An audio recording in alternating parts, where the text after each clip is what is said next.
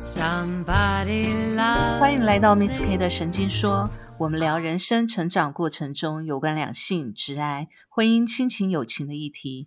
如果你喜欢我们聊的内容，请关注加分享。Hello，我是 Carrie。Hello，我是 GoTo，大家晚安。再次，我们好像已经习惯晚上录音了，对不对？对，我觉得晚上录音真的非常的棒哎，而且我觉得最我们已近的经宣导了三四集以上了哈。对对，我相信听众应该有感觉，我们在晚晚上录音的时候，其实声音都比较干净。不知道我们自己觉得啦还，是好的，一条 夜猫子。对，夜猫子，天生的夜猫子。好，所以其实我觉得夜猫子灵感都特别多，特别多。但是我我觉得今天也蛮高兴的，我想要跟大家公布一件我达到的一个呃里程碑，一个目标的达成，一个小小的梦想的完成。是什么梦想？听起来很棒。因为最近你的喜讯有点多，所以我觉得不知道你今天要强调的是哪一个喜讯。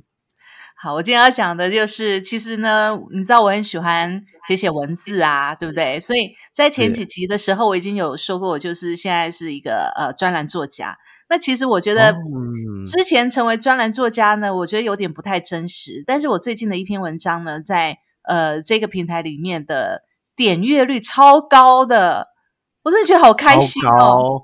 高，超高。等一下，虽然因为那一篇文章是最近，因为我其实，在最近就是有时候打开像那个那个手机啊什么，它会有嗯广告推荐嘛。嗯那你常嗯看的文章，它有演算法，在首页就会推荐你，就是你可能会感兴趣的文章。然后我就看到这一篇标题，不是你前一阵子好像你写的嘛？点开看，对诶，还真的是你写的。然后我就发现说，啊、会被推荐，代表它的点阅率、话题性非常高，才会被演算法抓嘛。嗯，然后我那时候看到这种，哦，我忽然间觉得自己与有容焉，就是可以跟一个很厉害的人录音这样子。没有没有没有，你知道，其实我觉得这个是呃，也不是说很厉害啦，我只是想要跟各位分享一下我现在的喜悦。其实我觉得成为作家这件事情哦，是我一个蛮觉得自己是遥不可及的一个梦想，但是我一直努力去朝这一方面去走。那我也希望未来我真的可以达成出书的这一个梦想。所以其实现在你说叫我说我是作家，其实我自己心里面也是有一点那么不真实。坦白说，其实我觉得这一件事情应该这样讲哦，因为就就有蛮多的书，特别是在一些讲心灵啊、嗯职场啊这一些议题的，有很多书籍。说真的，他们也是先在网络上面先成为网络专栏作家，写写写，嗯然后才出书。那出书之后，只要有到二刷、三刷，就会变畅销书作家。啊 所以职称应该不是职称，抬头会不一样。但现在称呼自己为专栏作家，是我觉得是蛮厉害的，是不错的，而且名副嗯。其实。因为呃，很少有人能够那么快达到很好的点阅率吧，因为有很多的平台都会有征稿，会有邀稿。对，那你要成为固定的驻点，真的让你剧名，而不是读者投稿，它就有一个基本的门槛。你是已经先过了这个门门槛，真的可以秀名，要要固定跟你征稿，而且你固定写出来才第几篇呐、对，因为我并没有每天都追这样，忽然看到哦被推荐，对，对因为其实，其实，其实你知道我的个性就是那种哦，包括包括我们 podcast，包括我的粉砖，或者是我写的任何东西，我不会跟我身边的朋友去做分享。不知道为什么，我就是觉得不太好意思，然后就会觉得好像那是内心很私密的一块领域，不太好意思这么赤裸裸的呈现在朋友面前。还是因为你讲了他们太多他们的秘密，没错，没错，这也是一个点。下一次他们知道那个专栏作家是你，然后看到你写的，哎，你这好像似曾相，这不就是我吗？你吃饭可能会被人家用那个书书的那个角啊打头之类的，或用平板电脑砸。不过，不过我有那个版权著作的一个观念哦，就是我只要是写这个朋友的故事，我一定在稿子要要被刊出之前，我就会告诉他说：“哎，我用你的故事为原型，然后我去投稿了一篇，写了一篇文章，然后我就会把那篇文章如果登出来的话，我就会把这个链接给他看。而且我觉得你应该要换个说法，你那个不只是原型，你不能说原型，原型改编这个，我觉得太过分了，因为你那根本就叫做真实案例无改编，这个才恐怖。对对对，的确的确，我的明明就是真实案例没改编，都是真实案例没有错，只是我不具名，不会把朋友的名字写出来，然后呢，呃，稍微变了一些些他的背景，不会让人家一看就哦是谁谁谁这样子。但当事人一一看就知道你在讲我靠，你对我有意见哦，立刻挑拨。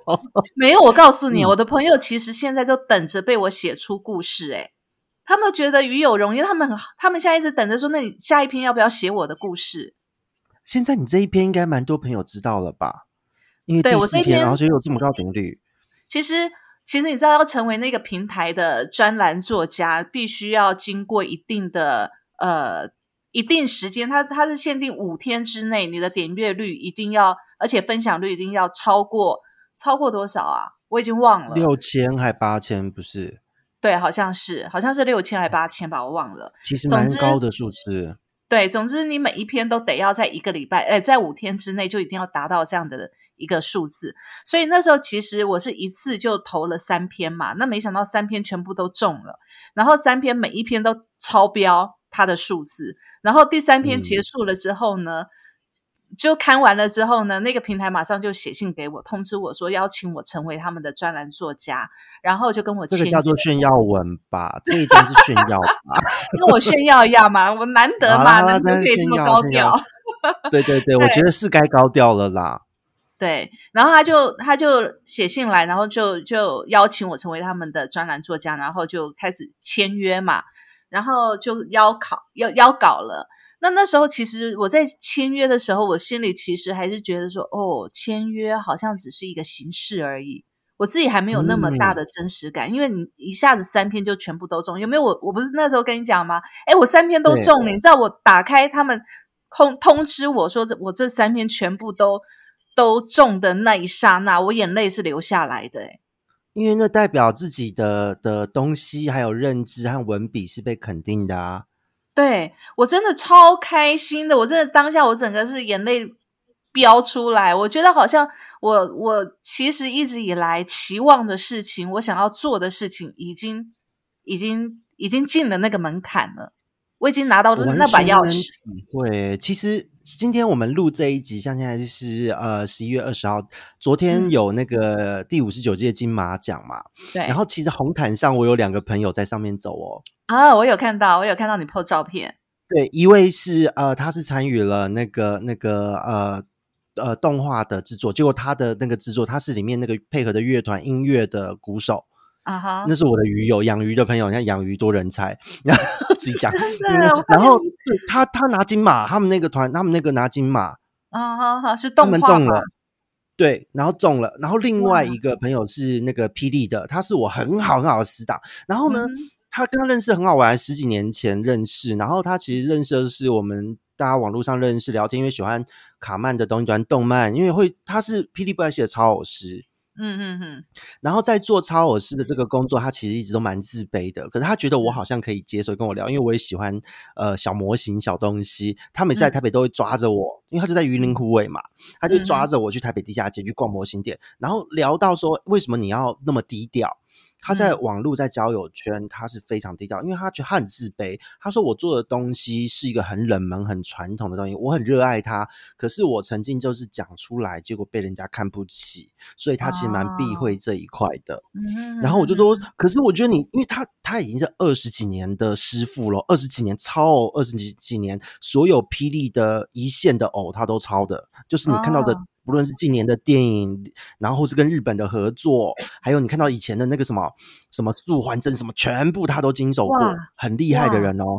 对，然后他他有有一次他上来排练，他刚刚有带偶，也也在私下我们大家聊天的时候超偶给我们看，好可怕！就是那个偶在手上，你会把他就是那种偶一动，你的目光不会看他的人，直接就被偶吸引住的程度，会觉得那他手上的那个有生命的，是有生命的，对不对？对，很可怕。然后，可是那个可怕是称赞哦，不是真的很可怕。但是他很自卑。但在这一次他入围，然后他也忍不住分享了这个喜讯。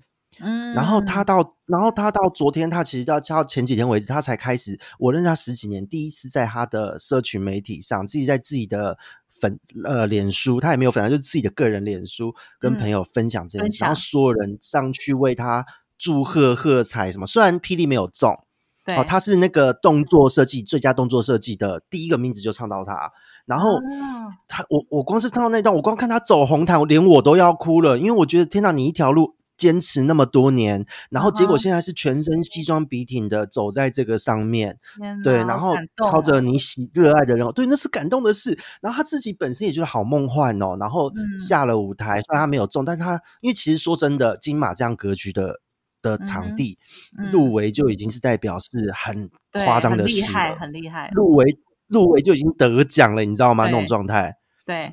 对，然后那时候他他的技术被认同，他设计的东西被认同的时候，我他整个人讲话的气势跟我们聊天的那个喜悦完全是不一样的。我觉得我可以体会他的，我好能体会哦。对我也可以体会你那个朋友的那种感受，哎，因为我现在也是这样子。因为其实你说我们在本身的职场里面做的怎么样的的好，我觉得好像就是工作对我来讲。那好像是应该的，别人怎么称赞我都觉得那是就是工作，对我来讲是这样，那不是什么所谓的能力不能力，你只要努力，你应该我也觉 得，对，我也觉得，所以人家都说哇，你你可以到这样的位置，然后你的能力怎样？但是我一直觉得说，你只要努力，其实你都可以做到，在你的职场上面、工作生涯上，你都可以做到这样的位置。可是问题是你自己的兴趣。你想要把它发展出一个你自己的，达到你自己的梦想，我觉得那就是比较真的打从心里面开心的事情哎。对，而且这一件事情是自己热爱的事情，因为像我们那个朋友，嗯，他在云林护卫，他也知道这边没什么工作，可是因为他工作的地方厂就在那边，他从国中毕业、高中高职毕业什么就都在那边了啊！好好好，对他根本就没有去想要羡慕到像想要往。什么什么台北啊，哪里大都市去发展？没有，他就觉得他热爱这个偶，就是在这边的，真的是很感动。我可以体会，就像我那时候三篇全中的时候，那个 文章被录取的时候，我真的，一打开他们通知，我的眼泪真的马上就飙出来了。你会觉得好像有跟我讲这件事的时候，我也觉得，我也我也都醒了，因为那时候你刚开始传的时候，那一天好像是晚上，然后后来隔天你又再讲了一次，我就觉得哦，这个。我好为你开心哦，因为其实我不知道去年，我记得我们在录那个第一季的时候，好像我们忘记什么时候有聊到小聊到，就是你有想要成为作家这件事。对，好像有，好像有。其实这个作家两个字，我们还互相，我记得那一集我们还互相鼓励。然后 今年你成为作家，然后我这边也创业出来，我觉得好可怕。我们真的有往前走，哎，有往前走，哎，而且。我觉得其实以前会觉得作家这两个字对我来讲是代表你的身份，你的学就是你的学识要非常的丰富，然后你的文笔要非常的好，你才有可能足以被叫做作家两个字。所以对我来讲，其实我现在还没有那个真实感，是因为我一直觉得我可能还达不到那样的一个标准。然后讲到这边，我真的想要吐槽，就是其实这边也直接跟各位听众们就直接卸他的底。他其实，在开始弄录 p a c a g e 之前，他自己有成立一个“歇歇散文”内心心情小话、女人心情、女人思维这样子的粉砖。哎，那个暗赞追踪人数几万人呐！我也忘了，但后来我自己，我这个人就是这样子。后来我就因为忙就没有再继续，然后呢，我就把那一个粉砖给关了，你知道吗？对，在一个如日中天，我记得好像有没有八万还是十万，反正很惊人的追踪人数。然后我那时候看到就说你的文字，我在留下说，我说你的文字。还有你的用字那个味道底蕴是够的啊，因为如果你写的东西不到位，是不会有那样共鸣的。嗯嗯嗯，而且我曾经在在那个粉砖里面，我在那个粉砖里面，我自己的那个粉砖里面，我曾经有一篇文章，在在那篇文章好像达有一万多人按赞，然后有大概将近五千多个分享次数。对，我就觉得好恶心哦。然后 称赞意味，又恶心。没有，这是代表真的是就是你的才华是被看到的。那我觉得这是很棒的一件事情啊，因为因为哎，能够到五千多赞，在在以前那个粉砖的，就是那时候已经开始在砍触及的年代了。对，因为粉砖的触及是年年降低嘛。可是这件事情好像才没有，才三年还几年前而已。两年那时候其实触及率就已经。对的，那时候触及率已经很悲惨了，你却能有这样的触及，而且你好像也没有特别下什么广告，还下一点点，我也忘了，一都没有嘛，点而已，因为一点点，因为那时候我在想说，大概下个下个大概三天左右吧，然后每一天大概只有最低五十块嘛。嗯，就下开心的这样而已，那就下开心试试看而已。然后那篇文章竟然触及到不知道几万人，然后有大概超过一万人的暗赞，暗赞数，我就觉。对啊，我就觉得这个真的是，其实如果真的你没有那样的文笔，还有那样的底蕴，就算你下广告，你下广告反而人家跳出来给你取消追踪，好吗？不，我不想看到这则广告，就点下去了。这则广告让我觉得不开心。所以其实我觉得，我觉得这件事情其实也反映到我们自己对于自己的自信的这件事，还有就是说，你对于自己的目标跟梦想到底。有没有那么的、那么、那么的执着？我觉得，其实我觉得反映到是我自己的个性。我在讲我自己的个性哦，就是人家比如说好，你说文章好了，然后那时候的粉砖的触及率跟现在的那个平台的专栏作家这两件事情来看，对我来讲，我都觉得哇，这这是好像数字很漂亮，但是我一直没有那个真实感。然后我你说我文笔好，我也是觉得说好像也还好。我只是讲出我自己心里所想的，跟我所看到的，就这样子而已，好像也不足以称为一个专栏作家，你知道吗？嗯，可是这个是自己想的，但别人看你不是这样啊。就像我我自己，我在最近，因为我自己的频道其实就是影响力开始有做出来，那因为都在讲养鱼的东西，然后呢，现在甚至就是有一些呃老师或是学生社团上课会用我的我的。几个内容当教材，还有人帮我整理重点做成简报。前一阵有人给我看，超夸张的。嗯嗯嗯。然后呢，呃，我是去逛水族馆会被店员拦下来，或是有有经过看到我会，对，会一直盯着我，会瞬间从背包，你哎，你是那个鱼活通的那个谁谁谁？那那等等我一下，从那个背包里面拿出一个很随便的笔记本，你可以帮我签个名吗？我可以跟你合照吗？就很像那个小粉丝见到偶像的那种感觉，对不对？对，然后我就觉得我明明是要来讲乐色话的，可是忽然间觉得好像我要注意一下形象。对，然后我还会在在思考说，靠腰，我今天逛水族馆，我穿着拖鞋，穿的超随便的，这样好吗？会有这种感觉。对对，可是就就这种这种真实感，就是自己会觉得好像一点都没有。我真的已经有这样的的的的影响力了吗？可是就就觉得好像。呃，不知道是不是我们太没有自信呢，还是怎么样？总是会有这种感觉。可是别人看我们完全不会这么认为。我觉得应该是我们都是做自己喜欢的事情，但是没想到自己喜欢的事情也会被别人喜欢，这是我们觉当然觉得很开心的事情。但是因为它是我们自己喜欢的事情，所以它是我们很生活里面的事。所以我们自然就觉得那没什么，对，我们就自然觉得没什么，这就是我生活平常在做的事情。我只是每天不断的在做这件事。对，而且其实像让我想到，我其实我在跟我邀约专访，因为我会我这边也会固定专访各个养鱼的不同鱼种的爱好者和专家。嗯嗯嗯，他们我遇到的很多人都会跟我讲一句话，嗯，这个我口才没那么好，我真的可以讲吗？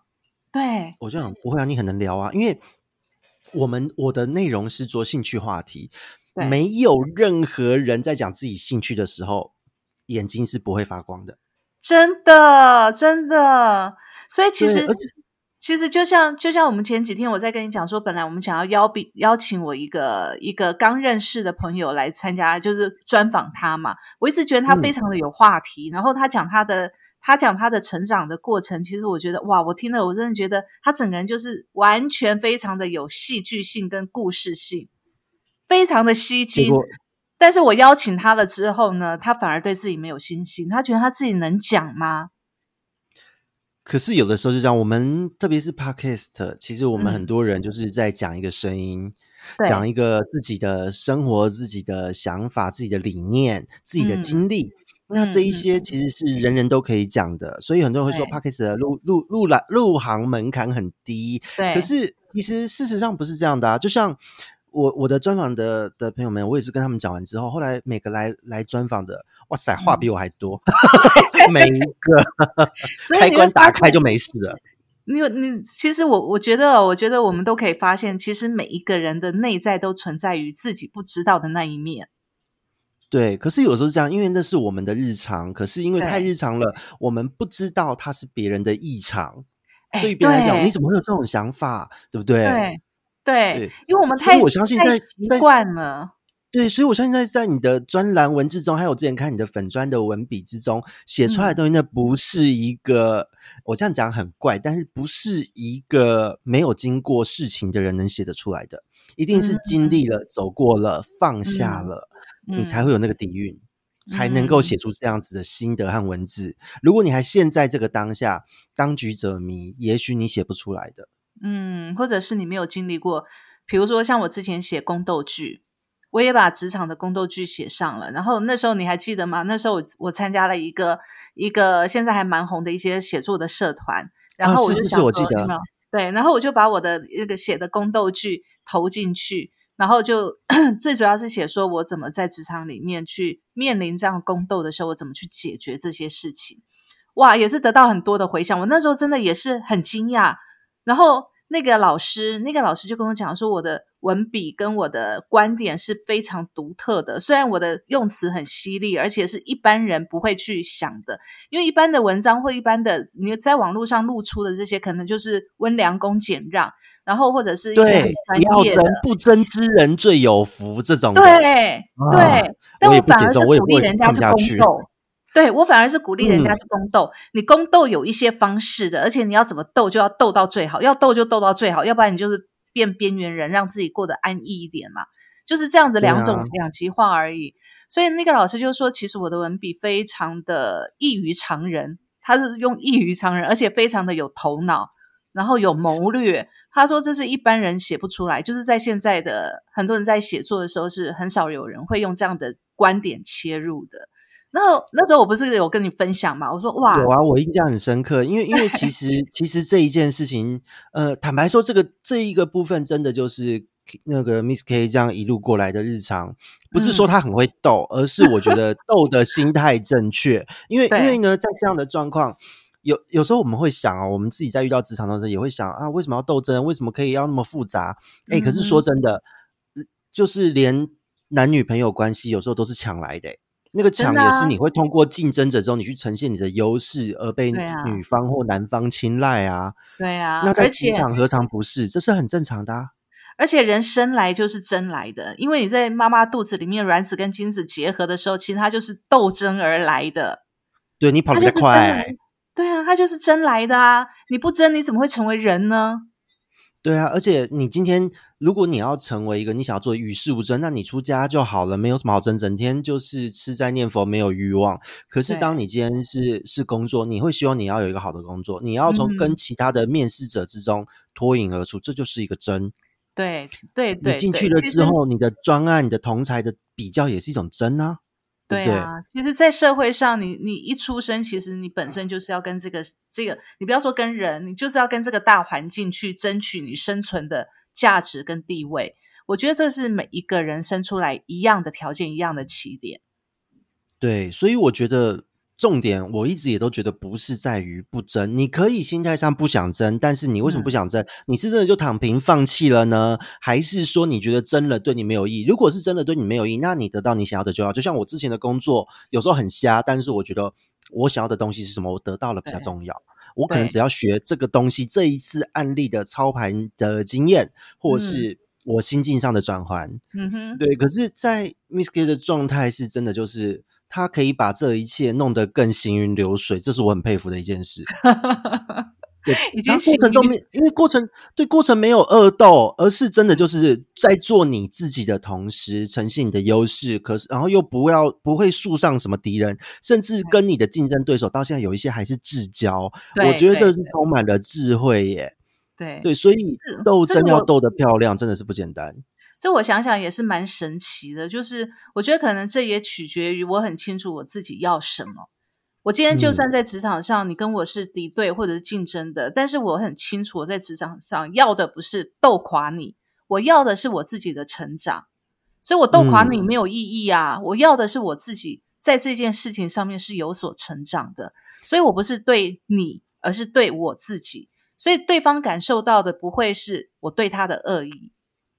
感受到恶意就完，因为斗这一件事情，你让自己的心上也这也是一种对事不对人，而且对象是自己。那在这个过程，对方可能有所竞争，可能在一开始会设防，会把你当成对手，而到后来他发现大家事过境迁，或是当事情有个结果的时候，会发现其实你并不讨厌。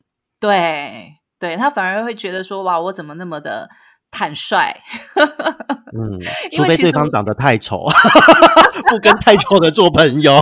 你知道天秤座就是这样子吗？以貌取人，以色取人，对，肤浅，这个就是肤浅的一面。不得不承认，我们天秤座就是这么肤浅。你如果长得不够漂亮，不入我的眼，我是第一句话都不会跟你讲的。真的，肤浅没办法。对对对，就是这种坦率，也是能够让对手变成朋友的一个魅力。我说真的，真的是这样。对对对，因为我们就是不会玩手段，不会在背后里面去伤人或或或发案件，我们不会这种人。但是我们会很直白的告诉你，我要什么，我不要什么。那你如果你真的踩到我的点了，我就直接翻脸给你看，我就是这样子。对啊，可是我觉得这很棒，因为这一个部分，当你把这样子的经历落实在你的文笔出去的时候，所有人看到是不同于自己的视野和格局。我觉得这才是会让那一位老师那么震惊的原因，因为一般人写不出来。对，也许吧。所以其实你说，你说成为专栏作家这件事情，对我来讲，我觉得是有一个呃实现我的里程碑的第一个目标了。有没有觉得一切都变得更有自信了？有哎，有哎，你知道，其实会觉得后面的事情好像都敢做了。其实我觉得我们一直不断的在突破自己，包含了我们从第一季开始录 podcast 开始，那时候你还记得吗？那时候我们开始录 podcast 的时候，我一个想法我就变成那样，对，很随便。我们还在说，我们那时候我在我在跟人家询问的时候，跟同事询问的时候，人我还被打枪的。我还是被打枪的，你会觉得说录 podcast 那么难，不知道从哪个平台上传。然后，但那我那时候还是被打枪，但是我就觉得这件事情不难，因为你只要有心，你就可以找到方法。所以我那时候就用了大概两天左右的时间，我去找到方法了。然后找到了之后，我就跟你讲说：“哎，我们来录 podcast 吧，对不对？”我就说：“好啊，就开始了，就来了，就来了。”所以其实我觉得，其实很多事情的开始不是那么困难。只要你愿意开始，它就会变得简单。对，而且我觉得，就是那个时候在去年录的时候，我现在我现在真的在回想我们第一集那时候讲，呃，有人说想那那时候小布想要说他想要那个关于做一些呃亲子的东西，对，然后你说你想要成为专栏的作家，然后我说我想要推广养鱼。然后结果，哎，现在对，就是那时候我们在那一集中是有提到每个人的规划，然后结果真的真的看到这一路上过来，真的踏出了这一步之后，哎，就很顺的就下去了，就做就对，头都头头洗下去，就顺手就会洗到别的地方。对，那我觉得其实还有一个，就是我自己这样回想起来啦，就是说，当然我们身边的故事每天在发生哦。我觉得有几件事情，就是也让我们听众可以去察觉一下。有的人会觉得你好像很孤单，但实际上你并不孤单，你身边有很多人事物在发生，只是我们有没有用自己的感觉去感受这个生活的流动？那如果是。你有去感受一下你身边的人事物的流动的时候，你会发现，其实每一个人的情感情绪都是相对应的。你会影响到对方，对方也会影响到你。那其实当这个流动开始的时候，你的内在就会有一些的感觉产生。那有感觉产生的时候，有的人他可能会忽略它，你会觉得说：“哎，我想这些干嘛？”但是你会发现。如果你真的去想一下对方，诶，也许他讲那个言语对你产生什么感觉的时候，你会更深的去挖掘到自己为什么会这么想。对，我觉得这个这一种算是从呃生活中去觉察，然后再自我的醒思，这是两个层面，但是有渐进式的阶段。对，因为我自己其实有很多事情，我也是从外界我看到别人发生的事，还有在我嗯。身边周遭发生的事，或是我自己直接经历到的事情，我都一定会问自己给我的感触是什么。我会去，我不会说让我的情绪起来，我不知道该怎么办，或是我是就愤怒嗯什么的，我不会，我会去思考一下说，好，这个情绪为什么而来，嗯哼，然后我该怎么放？我的不舒服是为什么？或这件事情让我觉得对他是什么样的感受？然后其实光这些事情，其实就会变成是让我们去淬炼出我们自己进一步的想法的一个嗯题材。那这些事件本身又可以再拿来跟 a g e 的分享。对，没错，没错。对，所以所以我们题目真的讲不完，你好可怕、哦因为我们。题目分享，你还记得那时候有有其他的平台来访问我们，他们很惊讶为什么我们的 podcast 的题目是源源不绝，而且我们都完全都是没有稿的，然后我们可以、马上就可以讲出我们自己的这些所有的故事题材，大家都非常的惊讶。然后我我们那时候就觉得这是很自然的事情，因为我们所有的题材都在生生活当中去累积的，所以包含了我写文章的题材也是这样子。所以还记得吗？嗯，我是不知道我们前两集还前三集，我们在我我在讲我身边的一个朋友的一个故事，然后你那时候讲了一句话，他说：“为什么每天有那么多的事情可以讲？啊，就真的那么多嘛？对，就真的那么多事情啊，就真的啊很多事情啊。”对完全能体会，因为因为因为特别是我觉得这个是一种，有时候人家说你的创作灵感、创作的来源，或是你怎么去嗯讲出这些话，对于生活的体悟，但必须说这个这个对于我们可能是有时候是工作上的关系，无形中打开了这个开关。因为做一个行销，做一个业务，其实你会对很多身边的事情是有随时保持接受、开放接受、不设限的态度。对对对，那那当这些东西资讯来了，你瞬间就可以有感觉。那这个感觉是什么？我们试着用文字描述出来。这件事情每天在自己的内心重复做，哎哎哎，日嗯积月累就是你的了。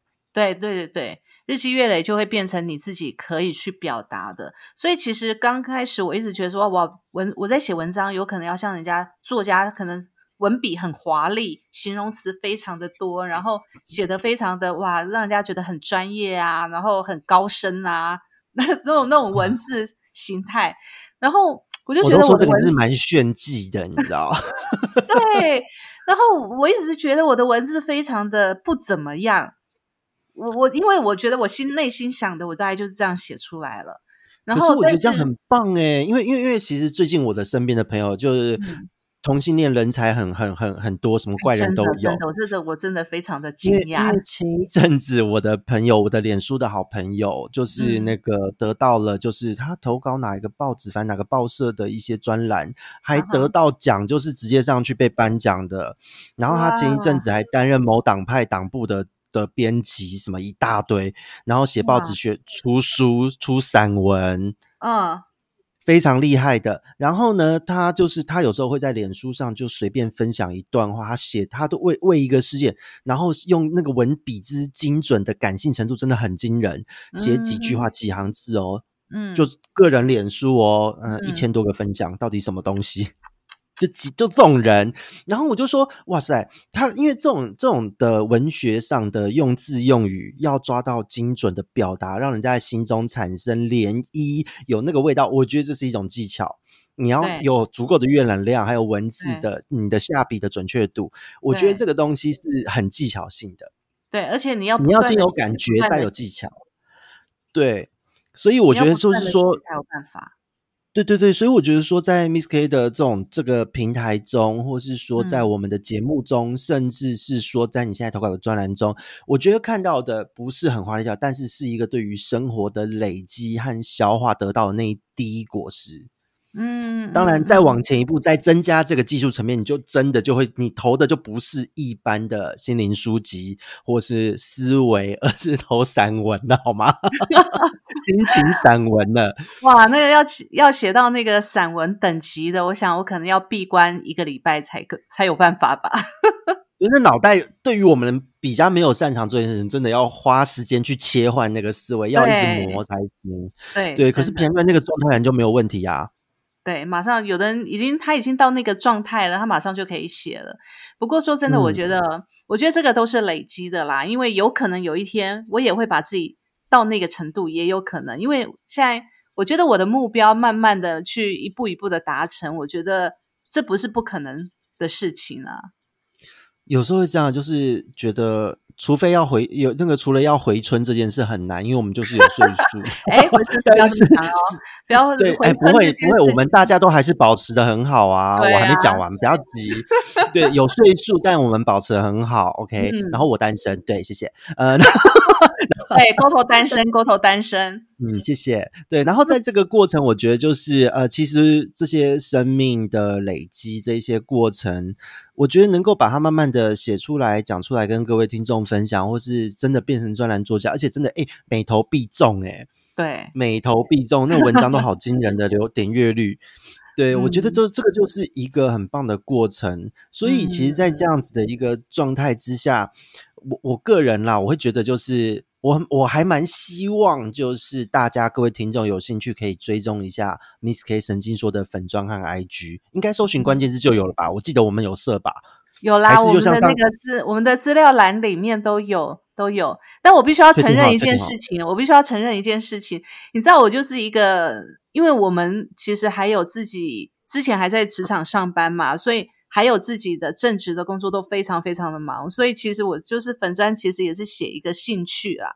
但是我就是那种觉得，哎，觉得忙到一个极限的时候，然后，然后我就把我之前的粉砖关掉了嘛。你也知道，然后后来我现在又新的，我们的 Miss K 的神经说又是新的粉砖跟 IG，我又累积了一些，比如说 IG 我是累积我看书的心得，然后粉砖呢我是累积我平常的一些呃生活的一些心得，所以其实。到了九月的时候，九月开始忙的时候，因为你知道，我现在跟朋友合作这个创业的这件事，另外一个梦想也在对，另外一个梦想目前正在起步，但是等到之后如果成型的时候，我也会跟大家说。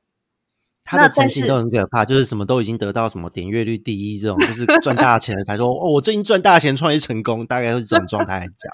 对，我觉得，我觉得等到之后成型的时候，有一个可以端出来给大家看的时候，我会跟大家讲。所以你也知道，我这几个月真的忙到疯掉了。所以其实我我也必须跟所有的听众讲，我的部落格、我的 IG 跟粉砖目前都是停更的状态，也不是算停更嘛，大概就是。一个月会剖一一篇文章这样的状态，可是哎，可是我觉得还好，因为最近你的活跃已经是在另外一个层面，已经是从自媒体变成已经是公开而且知名平台了，哎，对，所以我觉得你可以从那些知名的平台转发，然后揭露一些再展开，也许粉妆人就来啦。嗯，希望希望，所以今天我也会在我们的资料栏里面贴上我这个平台的的那个连接。因为我已经有自己的一个专栏的一个一个一个叫什么连接了，然后有所以那个专栏连接就直接找 Miss K 就可以找到，对，就可以找到。对，但是我们今天不会用哦，我有曝光我的照片，直接放自己的照片吗？对，哦，很心机耶。之前你怎么跟我讲，我都不曝光，对不对？对，开始了，开始了。对，但是我要华丽登场。对我这次我想想好了，我我就把自己曝光好了，因为我已经跨过。我想说，如果我不跨过这一层障碍的话，那大家永远可能看到我就是一个 Miss K 一个符号而已。那为了要让大家有温度，有那种实境实境的感觉，所以我把我本人的照片 po 上去了。那很棒啊！我觉得这是对的，让大家有一个很好的印象。而且，呃，其实大家在看这个 Miss K 的那个平台，我们今天不会讲那个平台叫什么，大家自己看那个到时候的简介。因为平台如果要叫我们曝光，还要再额外付费给我们，要找干嘛？自己先讲的。是全球知名的大品牌了，好不好？对，但是还是要抖内啊，就是大嘛，所以要抖内。对，好好好好好。哎，你要你下次去跟他们那个开会又干嘛，跟他们讲一下抖内哦，要我们讲到抖内哦。等到我可以大到这种程度，跟他们谈条件的时候，觉得快了，因为我觉得依照你的文章的，还有你现在还没发的自己的生活的历练，当自己的能力到绝对埋没不了的。我觉得这个嗯社会、这个世界，其实说不公平不公平，但是说公平也很公平。只要你有累积，你有那个你有那个底蕴，其实是很容易就可以出现的。没所以就是，所以我觉得就是连接我们大方的可以给各位听众，那也欢迎各位听众来追踪 Miss K，同时间就是未来的专栏也一定要追一下，然后呢也希望就是真的，我觉得 Kerry 接下来的的的贴文一定每每投必中，很有预感。其实我我我，你知道我的部落格里面其实有很多文章嘛，然后我的随身碟里面 USB 里面也是随时累积了很多的文章，但是我觉得我就是现在就可以写一写，准备去投书啊，直接出书谈出版社啦。欢迎欢迎，我觉得这个也是我下一步要做的啦。因为如果你的文章量基本已经累积那么多，在现在投这个网络专栏的同时，嗯书籍是可以谈的哦，因为出版也要时间呐、对，没错没错。所以嗯，但这一段时间以来，我自己觉得说，呃，当你准备好了之后，你就大方的去呈现你自己。我觉得这是一件很公平的事情啦，大家一定会回嗯馈给你你想要的，而且你应得到的一个一个该有的，我觉得是奖励也好，对我自己来讲是一个很棒的奖励。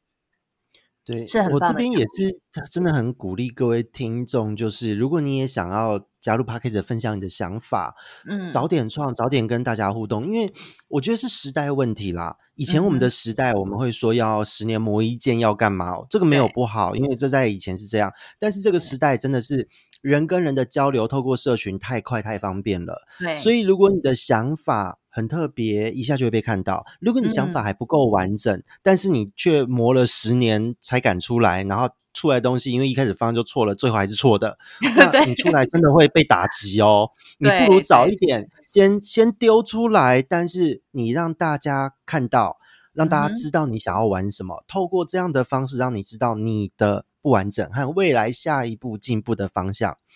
会让你嗯知道你距离市场、你距离听众还有多遥远的距离，这就是你努力的空间。人生不就有了方向吗？而且我觉得现在自媒体的一个发生呢，其实我觉得非常棒，就是不管你准备好，或者你觉得自己可能呃不是那么的主流，但是你有你自己的风格。我觉得现在的社会的自媒体是可以接受每一个人多元化的风格，因为这才是一个现在很很发展很蓬勃，然后年轻人该玩的、该该喜欢用的一些一些方向。所以，也许你会觉得自己好像不是那么被社会接受，我觉得那只是你自己的想法跟感受。对，有的时候边缘化，说真的，我我我到现在真的会很深刻觉得边缘化、边缘人有时候都是自己造成的，不是在责怪、检讨受害者，而是是你选择不去听其他人，对你选择了边缘，所以嗯千万不要觉得自己真的那么边缘。你透过声音，透过发声，哦，也许你得到的回馈，它是会让你有不同的视野的，会感嗯谢这些网友们的。像我也很意外，就是说那时候我在一开始出来做之前，也筹备了很久，也思考了很久，后来就想啊，刷刷刷刷 K 啊，随便啦，先录再说。你还记得自己的嗯你，还记得那时候你要出来的时候，你在犹豫有没有？你是说等到什么什么什么什么什么？那时候我一脚把你踢出来，然后你就开始了。对，对然后就顺一路就顺了，好可怕，好恶心哦。对，又是一个恶心。对，那时候如果你没有断然的割舍掉一些事情，割舍掉你职场上面的一些一些包袱的话，然后就这样毅然而然的就就出走了，然后就开始创业了，你可能现在也不会有这样的一个结果。对，而且说真的，当创业后，我本来想说会是呃过程一定会很多的痛苦，然后找客人要低声下气，嗯，结果我没想到，当我出来，我用我自己累积的策略思维，嗯。用自己累积的能力，自己那么多年的兴趣的成果，嗯当我在市场上呈现的时候，我基本上我没有自己去要求案子来耶，对，就是人家来找你了，对不对？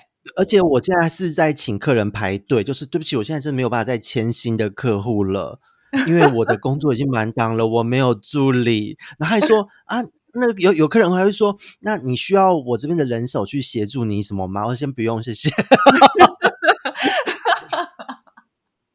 对，就是会有这种状况。所以其实我觉得，我觉得就是我们很多习以为常的事情哦，其实也许并不是这么的平凡，是我们自己认为平凡没有什么拿不出手，可是实际上是人家觉得很惊艳的东西，所以还是要大方的去秀出你自己。那当然，我觉得在秀出自己之前啊，你你也要先问问自己，你你到底有累积了多少？你不能说完全都没有东西就要拿出来说啊，这就是我的品牌。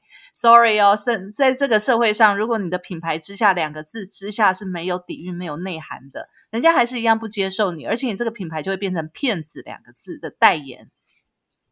对，一定要底蕴，而且品牌这件事情从头到尾都是因为客人这么认为你，你的市场、你的受众、你的粉丝怎么看你，这个东西才是品牌哦。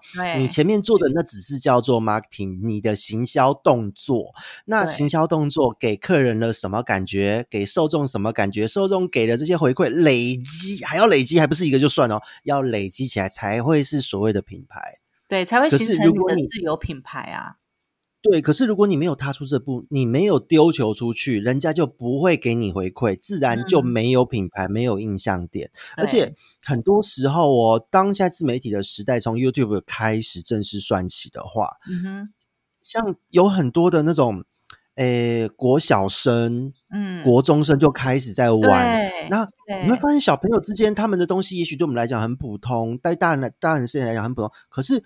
他们独特的一个呈现，在他们的同才之间已经开始发酵。对，有一些比较年轻的国小、国中就已经有 YouTube，就是实况组哎，玩游戏，让大家看他玩游戏，可怕。对，那大家可以想想啊，真的就是，也许你讲话是有有有特，你很幽默，这也是一个声音的魅力耶。嗯嗯，对，对啊。所以其实不只是自媒体啦，我觉得不管你自己本身有什么梦想，真的你不要以为你自己做不到。你只要准备了、努力了，朝这条路上去走，总有一天该你出手的时候，你一出手就对了，就中了。真的，我其实今年我真的也是蛮又惊又喜又受宠若惊，各种复杂的情绪掺杂在一起。我我知道现在，因为现在有时候在商务的场合，对，我会被人家称呼王董，我就 王每你知道每次。对，因为一个公司的的的负责人一定会被这么称呼。可 是我到现在，我到自己我还没有认同这个称呼。我觉得我的内心好像还在二十五岁自己讲哦，就觉得自己还没有做好准备。因为在我的刻板印象里面，一直觉得被称呼叫什么懂姓氏加懂字，嗯，这样的称呼可能就是呈现的是一个秃头的中年吃肥老人，大概已经到六十岁左右了吧。对，大概年龄大概是六十岁，可是我今年才三十八，我这个叫叫王董会不会？所以每次现在现在还，而且现在还有人，就我上完课哦，或是我今天可能就是听了我的直播，或是说有在那个一些社群之中养鱼的一些小社群之中，因为我有跟一些我的合作厂商，我教他们社群做一些驻点的线上的一些鱼病。服务，嗯哼，呃，线上咨询算是顾客服务这样，然后呢，他们都会在上面喊我老师，我也会觉得 Oh my God！哎，对，以前以前常常也是很多人会叫我老师，我都跟他讲说，你叫我名字就好，我叫 Carrie，你不用叫我名，不用叫我老师，然后他们就会变成 Carrie 老师。我说 OK，不要来把两个字老师去掉，可以吗？对，我也很在意这，因为我有时候我的思我的思考这样，我觉得这真的是我，因为我们认为这个对我们来讲很平常。那今天分享给你有帮助，那是缘分，但我不觉得这件事情有值得可以为人师表。我没有这种想法。对，我们一直觉得说，其实我们还不足以为人师表，因为我们就是只是在做自己可以做跟想做的事情而已。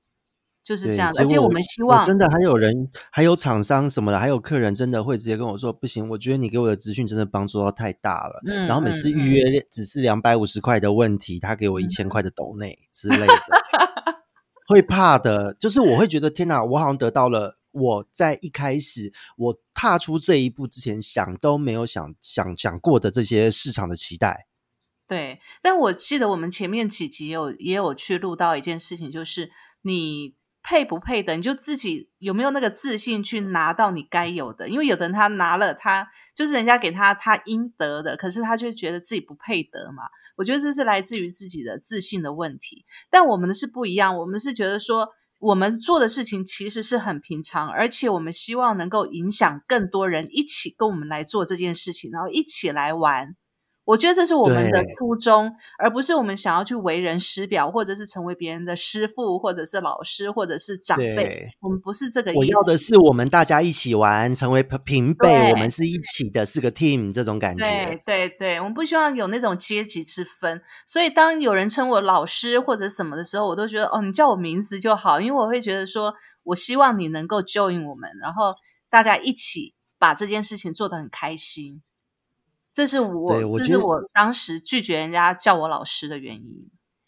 我自己也是这样，然后自己专访的这些也是，他们会问我的东西真的可以讲成课吗？真的可以发嗯言吗？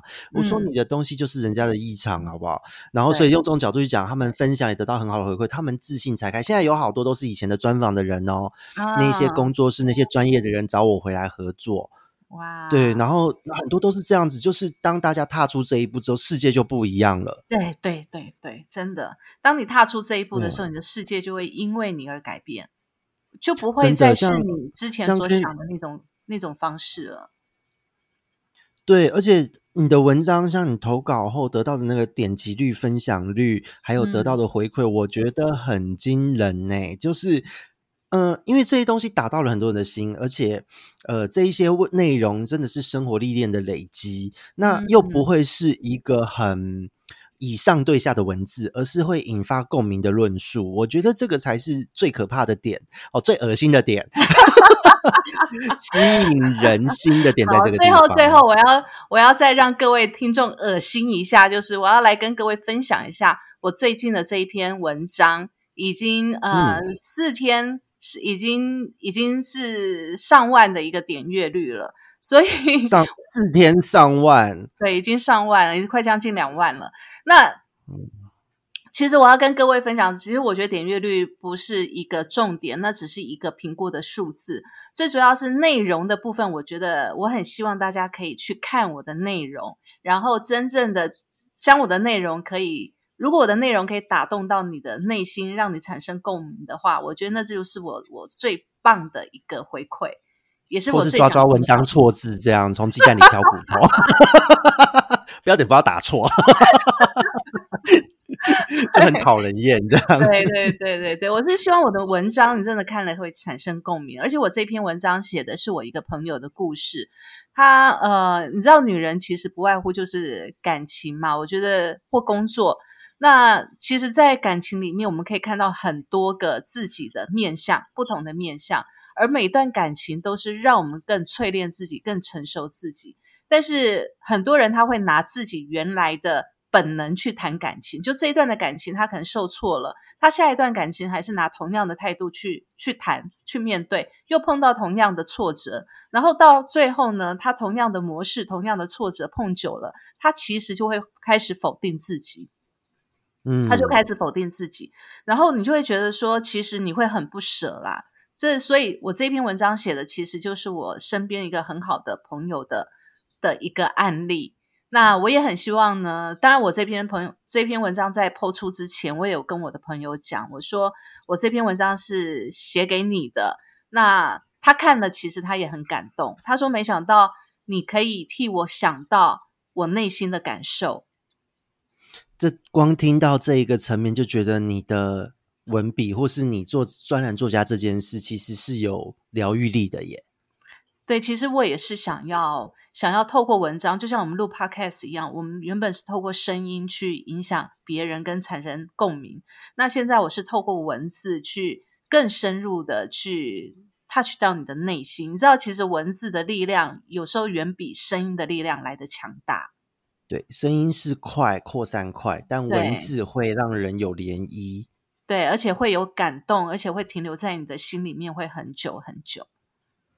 真的，我觉得这个梦想成真真的是非常的棒的一件事，而且疗愈到人间，或是听到了故事的主角给你这样的回馈。嗯，我现在很好奇的是，嗯嗯，之后因为朋友，大家朋友都会有固定的聚会时间，你们朋友接下来在年底或是过年前聚会，会不会来比谁的故事得到最多的点击率？很妙的，很妙的这件事情，你知道吗？